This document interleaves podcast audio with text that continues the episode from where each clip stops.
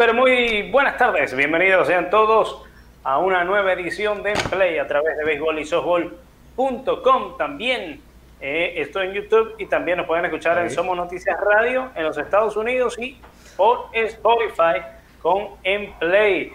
Mi estimado amigo Leonel Cabaneri junto a este servidor Francisco Rodríguez, contentos de acompañarlos en la edición número 146 de En Play, donde hablaremos del béisbol mexicano, de los mexicanos que van a estar en, eh, o que están en el roster de 60, cómo están ellos, así como mucha otra información relacionada con el béisbol de las grandes ligas y de más allá. Buenas tardes, Leonel. Francisco, un saludo a la distancia, al igual que todos los amigos que nos sintonizan el día de hoy y tendrán la oportunidad de escuchar este audio en Spotify en algún momento de la vida eh, hoy, como tú lo dijiste, 8 de julio, estamos en la primera semana de julio, cada día más cerca de ese 23, 24 eh, tan esperado para dar inicio a esta temporada recortada, pero no por pequeña será menos emocionante esta temporada de grandes ligas. Y bueno, información con los mexicanos que lo pidieron en las emisiones anteriores. Hoy estaremos conversando de esa lista de jugadores mexicanos que están haciendo vida en roster de 60. Ya tenemos dos bajas para el inicio, ojo, para el inicio de la temporada, por lo menos, ¿no? Que es el... Pero de eso vamos a hablar en detalle, Francisco. Antes de, de arrancar en la emisión en sí, yo les quiero pedir a todos, eh, al igual que, el amigo Francisco, que tengo, no, no tengo duda que, que, pida eso, que se suscriban al canal, que le den like a las notificaciones y bueno, que tengamos ahí comunicación directa. Eh, tengo por aquí una encuesta, Francisco que realicé el día de hoy en, aquí en el, en el canal de Béisbol y Sobol. Y dice, ¿cuál es el país con mayor promedio de jugadores de grandes ligas por población nacional? Quiere decir, ¿por cuántos miles de jugadores, perdón, por cuántos miles de personas, de habitantes, eh, logra llegar un pelotero al menos en grandes ligas? Y las opciones eran Cuba, Dominicana, Venezuela, México y Curazao. Eso al final de la emisión vamos a estar dando esa, ese resultado, esa respuesta correcta. Ahora, Francisco. Así que tienen esa, esa, pregunta del día para que se vayan directo a, a votar al canal de YouTube, los que están viendo este programa en vivo. Y eh, al final, como dijo Leonel, la respuesta de cuál es el, eh, el país que más peloteros exporta de acuerdo a la cantidad de habitantes. Dígame, Leonel. No, no, exactamente, eso es. Así que puede ir un momentico, va, vota en la encuesta, regresa y eh, tenemos la respuesta del día, de la pregunta del día al final de la emisión. Uh, los micrófonos son suyos, Francisco. Bueno, ah, vamos, vamos a hablar de esa lista de jugadores, en este caso de México. Vamos a hacerlo también con los jugadores dominicanos, eh, con los venezolanos, con los demás latinos, porque evidentemente este es un canal de béisbol y softball mm, en su mayoría, donde tenemos gente de todos lados de Latinoamérica y el Caribe. Entonces, vamos a hacer ese trabajo edición por edición en lo, que va restando de cara a la temporada para saber cómo está el estatus de estos peloteros. Y vamos a, justamente a comenzar con México, uno de los países que em, pues suspendió también su liga mexicana, la, su liga de béisbol, como la liga mexicana de béisbol, eh, y que cuenta con 20 jugadores, Leonel, en este Spring Training 2.0, son, eh, recordemos, roster ampliados de 60, y dentro de estos 60 hay 20 mexicanos. Como ya tú lo decías, Leonel, hay dos que están suspendidos en estos momentos porque tienen, eh, dieron positivo el 19. Uno de ellos es Luis César de los Yankees de Nueva York y el otro Julio Urias de los Cerveceros de Milwaukee, el infielder de los Cerveceros de Milwaukee. Pero hay una, una larga lista, ¿no? De esos 20 para resaltar eh, cómo van preparándose de cara a esta temporada. Vaya ahí antes, y vamos repasando. antes de eso vamos a dar la, son 19 peloteros, si no me equivoco, 19 20 eh, peloteros. 20 peloteros, ok. Los, eh, todos los equipos, no todos los equipos lógicamente tienen algún pelotero mexicano.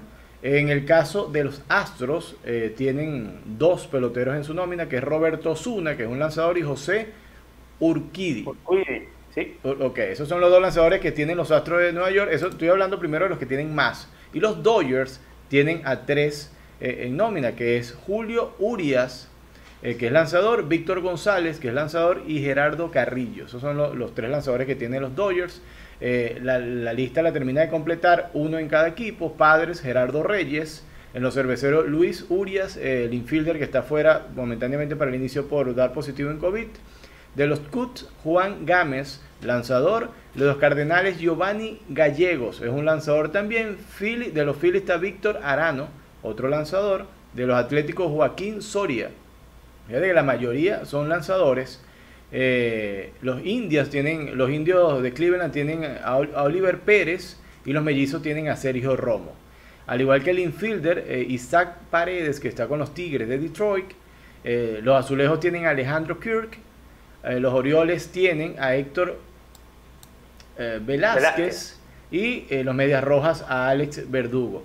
Esa es la lista que Alex Verdugo es outfield, mira la rareza eh, eh, dentro de la lista de mexicanos, la mayoría son lanzadores, eh, Alex Verdugo es outfielder, el receptor Alejandro Kirk y, el infield Isaac Paredes y Luis Urias. Del resto, todos los mexicanos que están en este roster de 60 incluidos para esta temporada 2020 son lanzadores. Es lo que decía un manager técnico hace años que tuve alguna oportunidad de jugar, me dijo, mire, hágase lanzador, que el lanzador nunca se queda sin trabajo. Cosa que no, no hice, ¿no? Lógicamente. Sí, fíjate, acá hay que resaltar, Leonel, eh, en esa lista, bueno, evidentemente, destacar la presencia de Roberto Osuna, un fijo ya en el equipo de los Astros de Houston, en ese rol de cerrador. Repasamos sus numeritos en el Spring Training, eh, previo a este parón, esta, pausa que hubo por el coronavirus. En tres episodios en el Spring Training eh, había conseguido tres imparables, habían conectado tres imparables, tres carreras que fueron sucias, poncho a cuatro en esos tres innings de labor, dejó efectividad de 0.00 Roberto Osuna, que recordemos hace, hace algún tiempo cuando eh, estaba llegando pues, a los Astros de Houston, no lo querían mucho porque bueno, pues estuvo involucrado en una polémica. Eh, en, todo este tema de eh, matrimonial, etcétera, etcétera.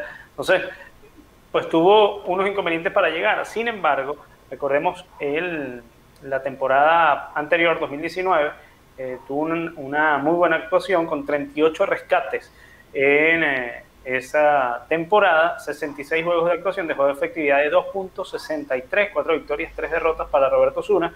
Yo creo que es una buena oportunidad para él de seguirse mm, estableciendo con este rol de cerrador con un equipo tan importante como los Astros de Houston. Entonces, pero a, diferencia de él, tenemos otros jugadores, como en el caso de Luis César, eh, este eh, joven de ya 28, 28 eh, años, que pues venía demostrándose poco a poco iba demostrando su mejoría en cuanto a nivel con el equipo de los Yankees de Nueva York y se le había dado cada vez mayores oportunidades.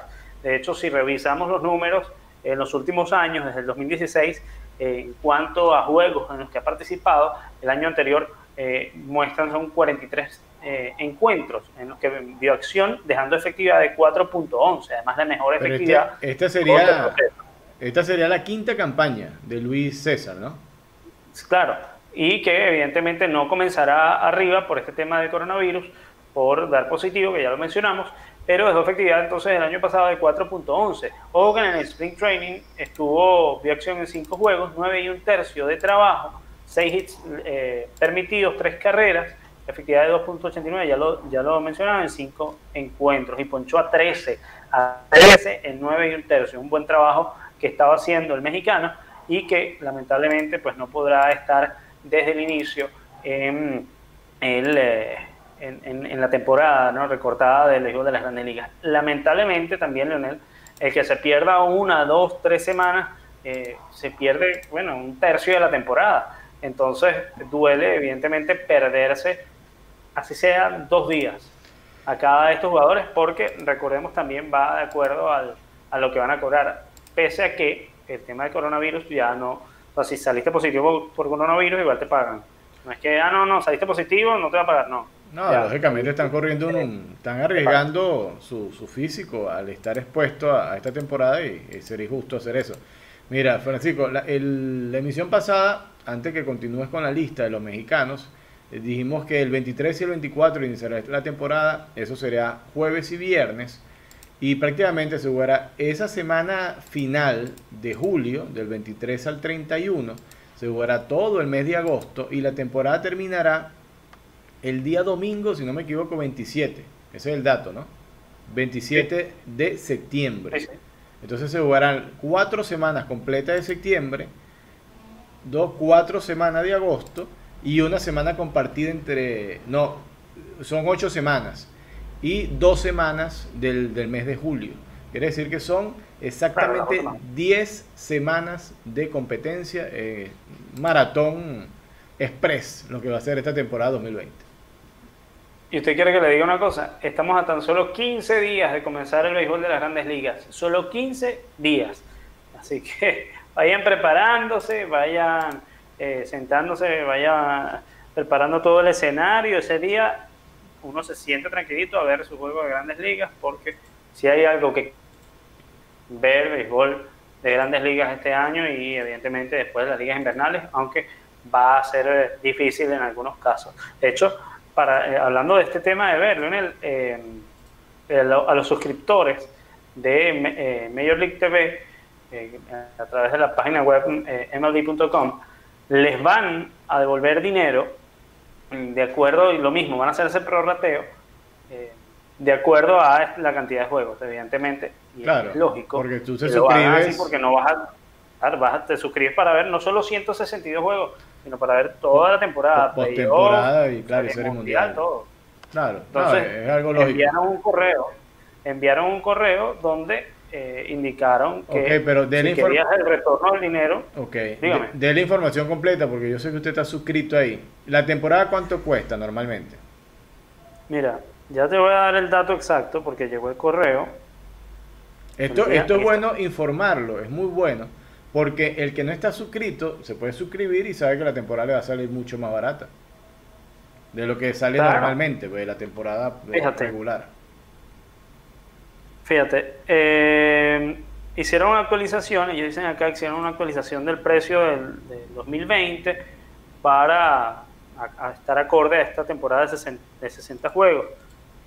Este precio, entonces, antes antes era de 121.99 dólares. Toda la temporada. Toda la temporada 121.99.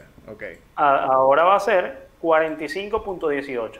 45 dólares toda la temporada de 60 juegos, incluyendo playoffs, etcétera, etcétera. Entonces, hay una diferencia de 76.81 dólares que tú, como suscriptor, puedes decidir eh, si lo dejas ahí y se te descuenta el año que viene de la membresía eh, de esos 121 dólares del año que viene, la temporada 2021, o si, por lo contrario, decides que ese dinero vaya de vuelta a la tarjeta de crédito con la que pagaste. Ah, perfecto. Entonces, 76 dólares a favor, que evidentemente yo, yo dije, no, devuélveme ese dinero porque yo no sé el año que viene cómo está la cosa. Así que, ese dinero. Si todavía, No, si todavía no comenzamos esta, no, no, no quiero averiguar cómo va a ser la siguiente. Digo usted, deme acá mi dinero. Ya de aquí a allá se verá qué pasa, pero por el momento yo prefiero que eh, pues me devuelvan el dinero. Así que bueno, tenemos una opción, aquellos que se suscribieron a Major League eh, TV, claro. TV, para... Pero, lo que recalco es que si usted se suscribe ahora, la temporada le va a estar contando como 45 dólares, una cosa así. Sí, 45.78 creo que te dije. Ok, ese es, el, eh, el, dato del día, Francisco, el dato del día, 45 dólares la suscripción de Major League Baseball para ver toda la temporada de este año. Así es. Entonces, bueno, seguimos destacando a los mexicanos, repasando eh, esas eh, peloteros, bueno, por ahí destacados el único outfielder en esta lista de 20 jugadores de México, que es un país además que está acostumbrado a exportar muchos pitchers y de calidad. Eh, Alex Verdugo eh, ya tuvo también experiencia en las mayores con los Dodgers de Los Ángeles, ahora pues con los Medias Rojas de Boston en el Spring Training estuvo eh, bueno, en repasar esto, las estadísticas proyectadas para Verdugo este año, eh, joven de 24 años de edad, es, para 237, era, porque esto era en base a los 162 juegos, bateando para 237, con 62 imparables en 289 en 262 turnos al bate. Estas eran las proyectadas, pero eh, pues evidentemente quedará. Ahora en, veremos, ¿no? De acuerdo a lo que vaya a suceder, si eh, termina siendo parte de ese roster de 30. Eh, claro, falta el último pues, tramo. Claro, eh, ojo porque es muy probable que muchos jugadores vean acción en el béisbol de las grandes ligas este año por todo este tema de, insisto, el coronavirus. Puede que no tengan coronavirus, como en el caso de Juan Soto y de Víctor Robles, que no tienen coronavirus, no han dado positivo de coronavirus, pero estuvieron en contacto con una persona de los nacionales que sí dio positivo. No han dicho quién, eh, quiénes qué jugadores de los nacionales de Washington dieron positivo, pero ellos estuvieron en contacto con personas entonces que tuvieron corona, que tienen coronavirus. Claro, tienen que aislarlo para saber si, si, si en, en, realidad pueden estar contagiados o no para que no sirvan como agentes multiplicadores en el caso que sí lo tengan y tengan contacto con otros peloteros. Claro, y ese es el caso de Juan Soto y Víctor Robles. Entonces, eso va a ser muy común, yo creo, en este tipo de eh, eventos. No es que tengas, eh, eh, estés contagiado con el COVID-19, pero si tuviste el riesgo de contagio, entonces, ante ese riesgo, los equipos te separan y tienes entonces que subir a otro pelotero. Mira, este tipo de jugadores como Verdugo o los jóvenes también eh, que están en ascenso, no solo de México, sino de Latinoamérica en general, van a tener mucha posibilidad este año. Ok. Eh, Francisco, mira, eh, te quiero hacerte un comentario con respecto a esto. Major League Baseball tiene eh, asociado un laboratorio que es el, que se encarga de hacer las pruebas de doping cada año. Que, que acuérdate que se hacen de proceso, es un proceso aleatorio, no le avisan a los jugadores, tiene, tiene su mecanismo. Pero una cosa es hacer exámenes antidoping al hacer exámenes de COVID que son para todo el mundo, porque el antidoping no se lo hacen a todo el mundo, eso, eso tiene un proceso aleatorio, selectivo, es una cuestión ahí. En cambio, el, COVID es obligatorio para todo el mundo, personal y técnico. Eh, las grandes ligas cuando eh, hicieron el convenio con la Asociación de Jugadores, con eh, una de las cosas en las cuales quedaron ellos claros es que ellos iban a utilizar su laboratorio para no utilizar otros laboratorios en vista de que la pandemia se mantuviese y la gente, el público general necesitara no colapsar básicamente otro tipo de laboratorio. E, este laboratorio Mayor Libre está en Utah y ellos están mandando los exámenes hasta allá. Por los momentos hay un margen de error importante o de tiempo que se pierde entre mandar la muestra, recibirla y se han tenido en algunos casos que aplazar entrenamientos, que suspender entrenamientos por completo porque no ha llegado el resultado a tiempo, no se ha enviado la muestra a tiempo. ¿A qué voy con esto? Que si estamos en, todavía no estamos ni siquiera en sprint train, en, juego de, pretemporada, porque ahora los equipos están acoplándose, entrenando y todo esto, y hay cierta flexibilidad, pues si tú vas al estadio y dices, mira, suspendemos en la mañana, vamos en la tarde. Suspendemos el entrenamiento hoy, no pasa nada, entrenamos mañana. Pero si esa mecánica de ir y venir de los resultados y todo esto no se agiliza y no está al 100%, va a ser muy difícil que el calendario se cumpla con la exactitud que se requiere que se cumpla y eh, en los horarios también, porque recuerda que ya al ver contratos televisados, todo esto, eh, eh, es un tema bastante complejo, ¿no? Claro, porque, y es algo de lo que se han quejado los equipos y los jugadores, que ya habíamos rescatado acá también en Play. una de las causas que pues, ha tenido, una de las consecuencias que ha dejado también este tema de las pruebas, esa demora, que los Astros de Houston pararon en el Summer Camp, los Nacionales de Washington también, o sea, se están y los Gigantes de San Francisco también tuvieron que parar sus entrenamientos porque no les habían dado los, los resultados y no, ante ese escenario tienes que aislarte, o, sea, no y es lo más sabio, aislado para, para hasta saber si es que hay o no contagiados. Claro, como organización es lo más sabio. Tú dices, mira, yo no salgo a entrenar, yo no muevo mis peloteros porque yo no sé quién es y quién no es. E, e, es lo más lógico, ¿no? Pero eso, eh, fíjate lo complejo que apenas estamos en estos días. Esperemos que esto mejore. Eh, parece que Mayor Nivel anunció que va a utilizar otro laboratorio y, va, a utilizar, va a ir mejorando, afinando esta mecánica de hacer los despistajes, de enviar la correspondencia, de recibirla, porque también las distancias son bastante considerables. Y aquí entra un tema importante.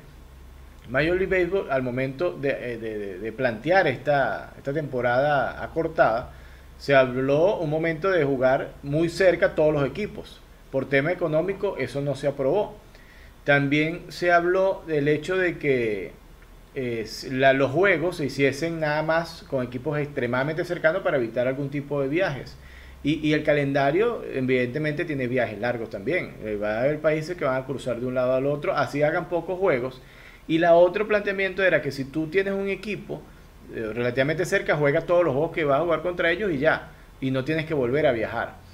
Eso, eso no se hizo así también por temas económicos. Entonces está como el, el interés económico siempre por encima del interés de, de, salud. Entonces, e, eso se está viendo bastante marcado ahora mismo y hay mucha gente que lo está criticando, ¿no?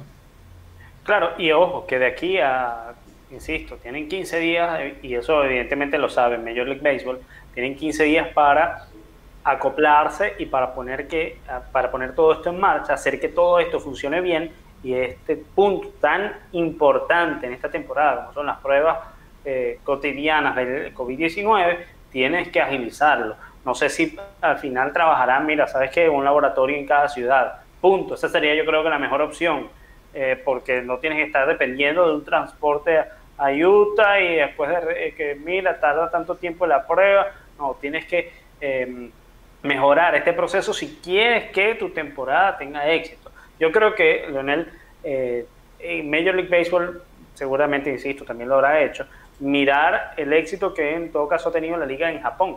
Pero sé que son mm. momentos o, países totalmente diferentes porque Japón ha sido eh, muy inteligente en, el manejo de este tema de la pandemia, a diferencia de en el caso de Estados Unidos, donde está desbordada completamente. Es, que, es que eso vamos, ese, ese es el punto en realidad, porque si tú tienes una ciudad que está desbordada con la pandemia, y, tienes un equipo que necesitas diariamente prácticamente testear a todo ese, toda esa gente y, y, el servicio sanitario está repleto con otra, es como que ¿entiendes? un problema, problema El, servicio sanitario en Estados Unidos eh, ha demostrado que está no está colapsado como si ha pasado en Sudamérica, pero eh, evidentemente tiene mucho más movimiento que, que el que puede tener habitual. Japón. Y, y poner como ejemplo Japón, que de hecho en los próximos días ya están eh, estipulando incluir eh, público en los juegos de béisbol. Eso es una buena noticia para el béisbol japonés porque pues sería un punto a favor en este caso. Pero bueno, Leonel, para resaltar el otro de los mexicanos en esta lista, obviamente al de Culiacán, Julio Urias, que eh, por la salida de David Price, por esa negativa de Price de jugar esta temporada, con los Dodgers de Los Ángeles, Urias tiene un chance de formar parte de esa rotación de los Dodgers, ese tercer puesto en la rotación de los Dodgers. Así que estaremos muy pendientes del de Culiacán porque eh, ya hemos visto de lo que es capaz Urias con Los Ángeles y en esta temporada corta puede ser vital en las aspiraciones de este equipo californiano. Muy pendientes de lo que, claro, muy pendientes, recordemos la temporada pasada tuvo una muy buena efectividad de 2.49 en 37 juegos, en, 79 y 2 tercios ponchó a 85, permitió 59 imparables y le conectaron 7 honrones en lo que fue su cuarta temporada con el equipo de los Dodgers. Así que muy pendientes de lo que haga Julio Urias y de si puede eh, ser capaz entonces de conseguir un puesto en la rotación por la salida de David Price, que es un punto a su favor para el mexicano. Así que serán 20 los representantes de México, Leonel, en esta temporada de las grandes ligas por el momento, o que están ya en este roster de 60 de cada uno de los equipos. Vamos a hablar de otro otro latino, pero y que no está en las grandes ligas, Leonel. Este está en la Liga Coreana de Béisbol Profesional, Francisco.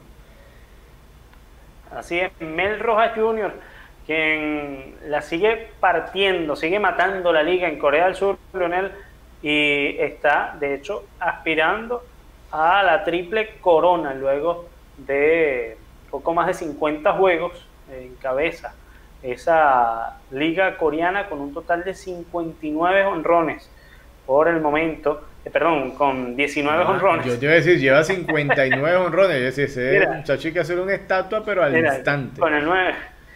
19 vuelas cercas, 49 carreras empujadas, eh, también es mm, eh, en este caso líder en ese departamento y eh, está en el segundo lugar en promedio de bateo, superado solo por un cubano que se me fue el nombre, lo tenía en la mente y se me fue 374 de promedio para Mel Rojas Jr., que esta ya viene a ser en este caso su tercer año en, la liga coreana, recordemos él llegó en 2017 y eh, pese a, no querer, digamos, digamos de esa manera, a ir para allá, a tenerlo como una última opción, porque él consideraba que era eh, lo último en la carrera de un pelotero, cuando ya se iba a retirar, bueno, se iban a Asia. Está, viviendo un renacer allá. Sí, ha sido así, de hecho ya él lo ha reconocido de esa manera y por el momento los números que está arrojando, la verdad es que son prometedores. Eh, como te decía, bueno, esos 19 honrones, 52 carreras empujadas, ya eh, la subió 20 boletos, le da para 374. Y si revisamos, de hecho, su carrera en Corea del Sur, el primer año batió para 301, el segundo para 305, el, el tercero en 2019 para 322 y ahorita está en 374. No se baja de ese potro, mire, y ya está cerca de los 400. Eh.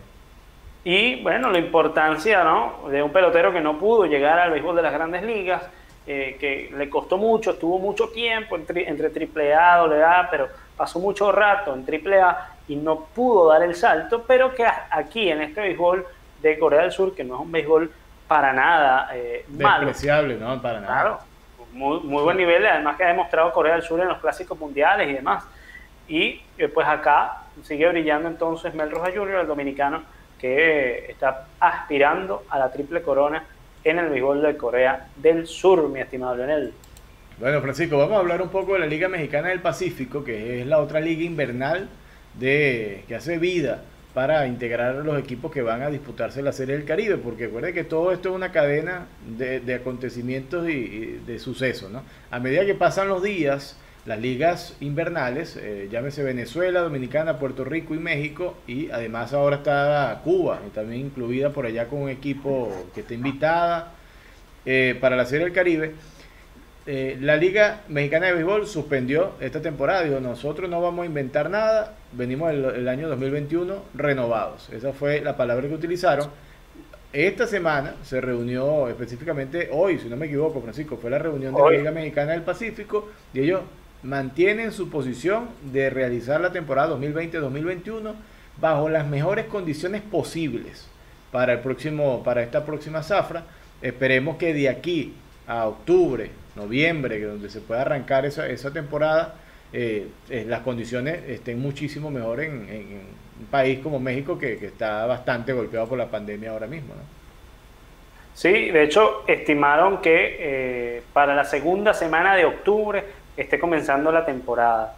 segunda semana de octubre estaría comenzando la Liga Mexicana del Pacífico este año y, y dijeron que en los próximos días iban a estar ya entregando un calendario oficial de cara a esta temporada 2020-2021 de la Liga Mexicana del Pacífico.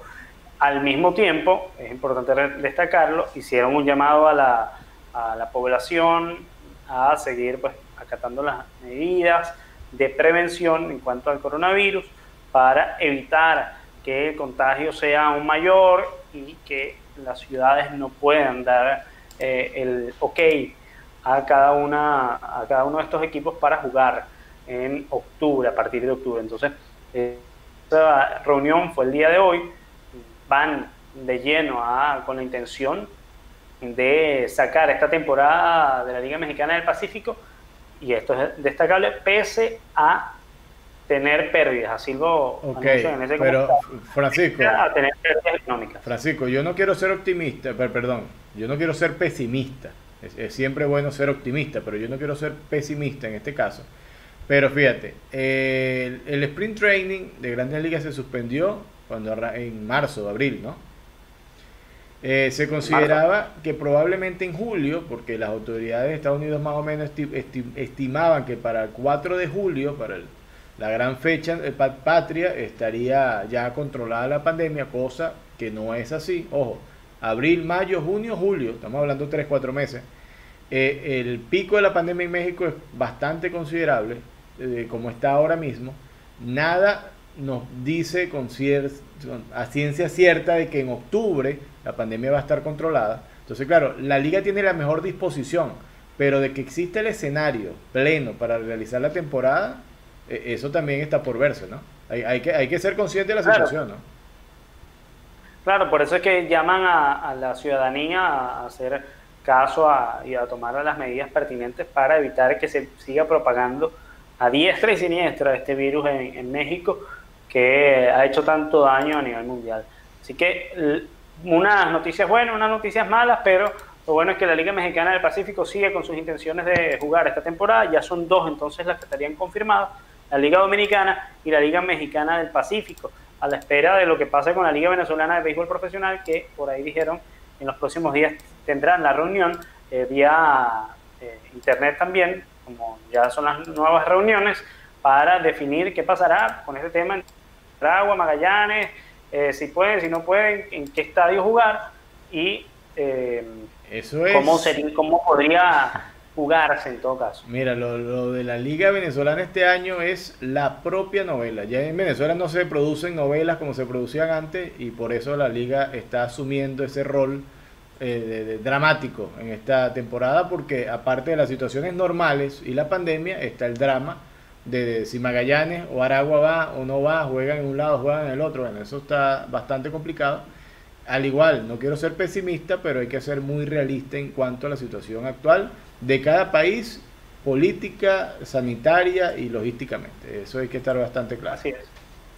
Ok, Francisco. Dígalo ahí la respuesta para cerrar esta, ir cerrando esta edición. Para ir cerrando esta emisión, eh, encuesta que se colocó acá en el canal de beisbolizobol.com. ¿Cuál es el país con mayor promedio de jugadores de grandes ligas por población nacional? Eh, para decirlo de otra forma, ¿cuántos grandes ligas llegan por, por cuántos miles de habitantes eh, en cada país? las opciones estaban, déjame colocar acá, y mira, el, puesto número 5 está México, que logra llevar un Grandes Liga por cada 99 mil habitantes, Francisco. Este, esto, este dato se saca de la siguiente manera. México tiene una población de unos 128 millones de habitantes y ha logrado llegar este, un poco más de 129, 130 grandes ligas durante todo ese, ese periodo. ¿no? Eh, vamos con la posición número 4, que es Venezuela. Venezuela logra llevar un Grande Liga por cada 79 mil habitantes en, promedio. Cuba está en el puesto 3 de este top 5, de cierta forma, que fueron las opciones que estaban en esta pregunta, por las cuales podía votar. Lleva un Grande Liga por cada 53 mil habitantes. Y todo el mundo, Francisco, en esta pregunta, en la pregunta del día, votó por Dominicana. Y les quiero decir que estaban equivocados porque Dominicana está en el puesto número 2 logra llevar un pelotero por cada 14 mil habitantes. Dominicana tiene un poco más de 11 millones de habitantes y ha logrado llevar 792 grandes ligas hasta el momento. Eso le da... Ojo, que no, eso, claro, y eso es lo que mucha gente se habrá pensado o se habrá confundido en este caso, Leonel, porque sí, es el país latinoamericano que más jugadores ha llevado a las grandes ligas, pero no el que más lleva por cada... Por, miles de habitantes. Así es. Y aunque usted no lo crea, el número uno en esta lista está Curazao, que tiene un promedio, una media de un Grande Liga por cada 10.000 habitantes, Francisco. ¿Por qué? Y lo explico rápidamente. Curazao tiene una población de 160.000 habitantes y hasta el momento han logrado llegar 15 peloteros a la, Gran Carpa. Si hacemos la división, estamos en un promedio de, de unos 10.000 y poquito más por cada habitante. Entonces esto le da ese plus ahí. Dominicana es el que más pelotero ha llevado. En esta lista Curazao es el que menos lo ha hecho. Pero en proporción por miles de habitantes, Curazao tiene la ventaja. Ahí le dejamos ese dato. Y bueno, destacar evidentemente e, ese, ese tema de Curazao, además del nivel que poco a poco ha ido eh, soltando en el béisbol de las grandes ligas, por tomar unos referentes ahora holandeses en el béisbol de la gran carpa, de Gregorio y Osi Alvis. Alvis como esa joven promesa del béisbol curazoleño que está en estos momentos eh, rindiendo sus mayores frutos en el equipo de los Bravos de Atlanta. Así que, bueno, de hecho, en estos días había una nota del Major League Baseball eh, publicada sobre este tema también de Curazao y esa jerarquía que ha ido poco a poco tomando, pese a la poca cantidad, puede decirse, de jugadores eh, que están en estos momentos en las grandes ligas, pero dada su población, bueno, y porque en el softball, Leonel, tú y yo fuimos testigos en el suramericano pasado acá en Guayaquil, donde ganó Curazao demostrando un nivel, pero envidiable en el softball femenino. Así es, entonces no es, no, es, no es casualidad. No, no es casualidad, es un proceso de desarrollo del deporte en la isla que ha venido de la mano de las instituciones educativas, de, las escuelas y las escuelas de béisbol para formar peloteros y que tengan este objetivo. Lógicamente, como todo, no llega a todo el mundo, pero eso, eso que se, se puede decir se quedan en el camino, se quedan con la enseñanza del béisbol, de saber trabajar en equipo, de colaborar de, tener un deporte donde pueden crecer como, una mejor sociedad, al final terminan siendo mejores ciudadanos, Francisco. El que practica un deporte, ese básicamente es la idea, que sea un mejor ciudadano, y eso se ha logrado en el sistema de Curazao, y, está, los resultados están a la vista.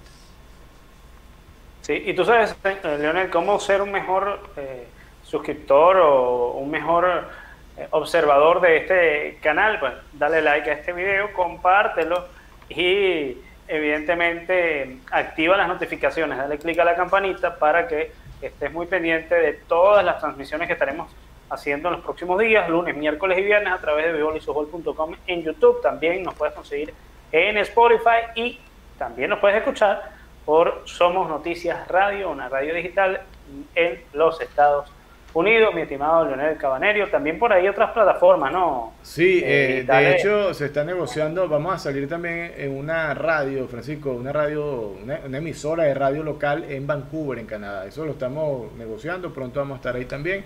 Entonces, eh, seguimos extendiendo el, el, espectro, vamos a estar el viernes de regreso, este viernes será 10, 10 de julio, con el cierre de esta semana y todo lo que puede esté planificado para el fin de semana, que ir unos juegos por ahí de pretemporada que se van a realizar pronto.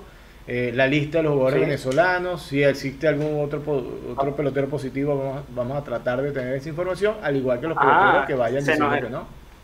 Mira, y se nos escapó ese detallazo de la cantidad ya de peloteros venezolanos que hay que han ido dando positivos por coronavirus. Por ahí el último que dio el jovencito Jesús Luzardo prospectazo de los Atléticos de Oakland que iba encaminado a, o va encaminado por parte de la rotación de los Atléticos dio positivo, igual que Eduardo Rodríguez de los Medias Rojas de Boston, llamado a ser el as de la rotación por la ausencia de Chris Sale y también dio positivo por coronavirus, no va a poder estar en las primeras semanas de este de esta nueva temporada, así que ojo con eso. El día viernes estaremos ampliando toda esa información, como dijo Leonel, y estaremos hablando de los dominicanos, que, son bastantes presentes en este roster. Ese, es un programa aparte, uno para los venezolanos, otro para los dominicanos, Francisco. Mira, las enfermedades son tan traicioneras que dar positivo es malo. Eh, siempre eh, un motivador te dice, tienes que ser positivo, tienes que ir hacia adelante, positivo, y aquí todo el que sea positivo es malo. Entonces es triste toda esta situación, Francisco. Vamos. Así es. Despídase usted por allá, mi bueno, Con todo el cariño del mundo, el día de hoy, el amigo Francisco Rodríguez y quien les habló, Leonel Cabanerio, con todo el agrado, el gusto. Eh, los esperamos acá nuevamente en Play el día viernes. Que pasen una feliz tarde, feliz noche, feliz mañana, donde quiera que se encuentre. Pásela bien.